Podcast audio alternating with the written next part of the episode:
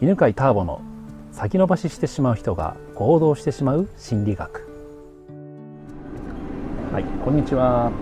東京の品川シーサイドのカフェで収録しておりますが前回ねはんちゃんが、えー、一生懸命考えた案を提案してでそれに対して批判とかねダメ出しされるとすごくもうこんな一生懸命考えたのにと辛くなったと。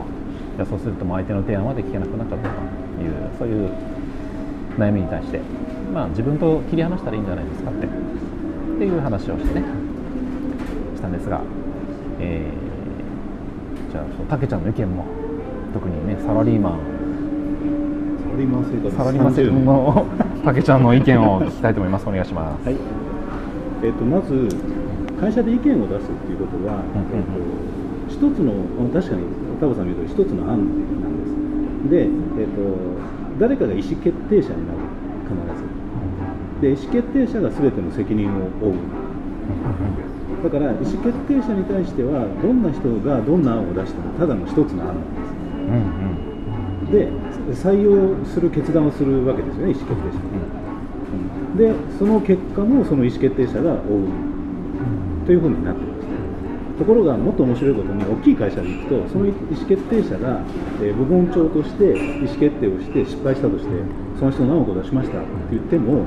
それを、えー、許可した役員の責任になるし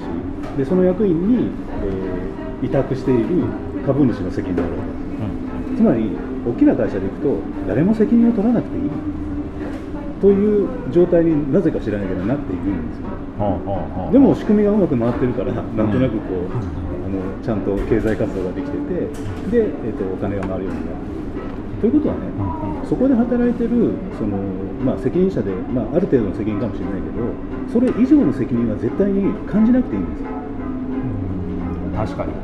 自分がその自分が負わされている責任とかその責任範囲みたいなやつがあるんだけれどもあのあるところにこう一生懸命になっちゃうと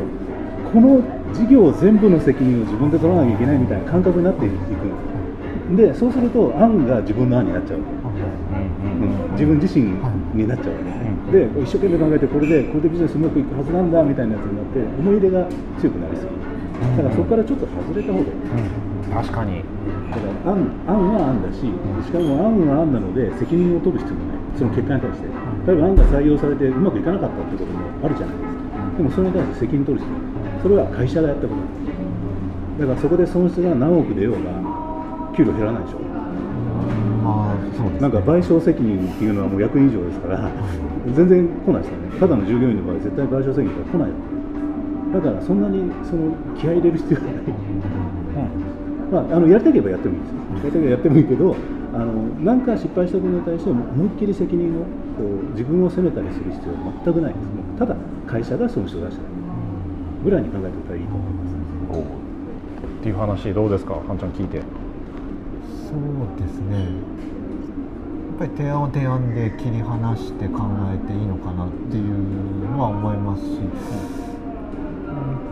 とそうですね。あとは実際うちの会社難しいのはその切り離して考えたいんですけどもただ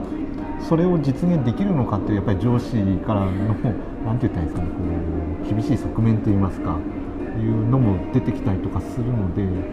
そこがうまくできるのかなっていう、まあ、かなり洗脳されてるあ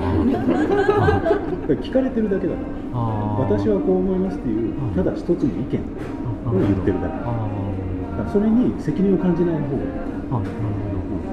い。できるって言ったからじゃあこれはうまくいくんだなってあの念押しされたりする、はい、で念押しされたりするけどうまくいくと思いますっていう一つの意見を述べてる。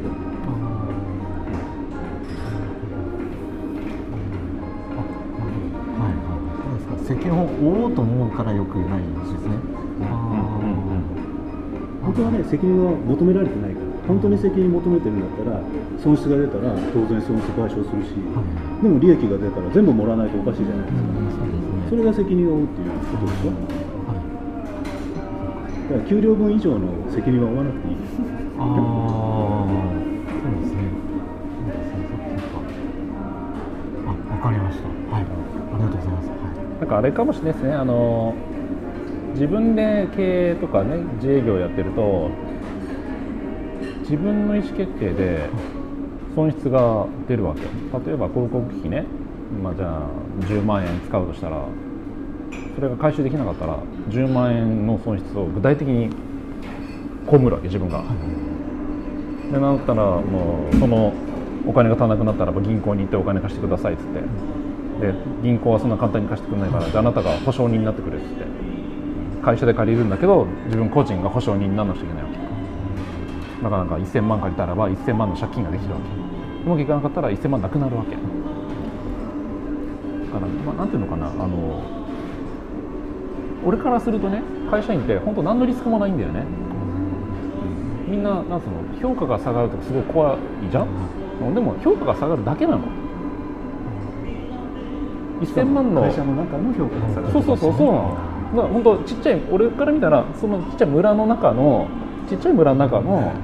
でなんか評判がっていうだけでだ隣村もいっぱいあるししかも評判下がってるだけでお金全然減ってないから、うん、減るっつってもなんか支給料が減るとかっていうのはあるかもしれないけど借金にならないよね、うん、だからなんか気楽にやったらいいんじゃないのって、うん、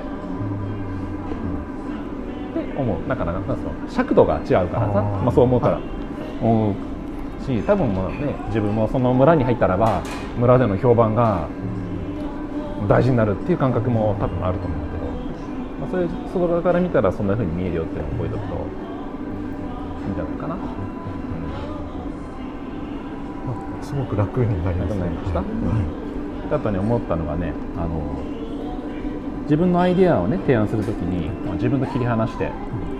まあ、ただのこれアイデアですからっていうふうにやるといいよって話で。でねまあ優秀になればなるほどその切り離しをみんなしてるの、うん。で自分の案だけどそれってただの案。だから気軽にみんな言うわけ。で気軽に言うからどんどんたくさん案が出てきてでみんなの脳が活性化されていくわけね。で自分と切り離してるから人の案に対してのダメ出しもするんだよ。普通に「あそれダメじゃないの?」って。でダメされた方も「あまあそうだよね」って。じゃあまた考えようか。っていうふうになってなんか会議が本当テーブルの中だけで行われてる感じ。テーブルの上にもみんながいろんななんかサイコロ振ってこのサイコロ2が出てね3が出てねってやってる感じなの。でその会議重たくなるのは自分とやっぱりその案をくっつけてる人が現れた時になんか言うとか顔が何なんか青ざめたりとかああとかなると言えなくなってくるこっちも。ただ単にあなたの出した案がどうだって言ってるだけで別にあなたのこと別に言ってるわけじゃないからもうもっと気軽に言っていいんだけど。優秀になればなるほど優秀な人たちが集まれば集まるほど人とあの案とその人を切り離してるから気楽な気持ちでどんどん言ったらいいんじゃないの、はい。うん。って思う。でそっちの方が結果みんなにとってプラスなのかなで案ってこう出せば出すほどみんながそのそれでこうインスパイアされてさ、おそういう考え方あるんだみたいな、うん。ね、あのブレインストーミングみたいな感じになるから、まあそんな考え方もよかったら採用してください、はい。はい、ということで今日はこの辺でありがとうございますこの番組は犬飼ターボ、ナビゲーター竹岡由伸でお送りしました。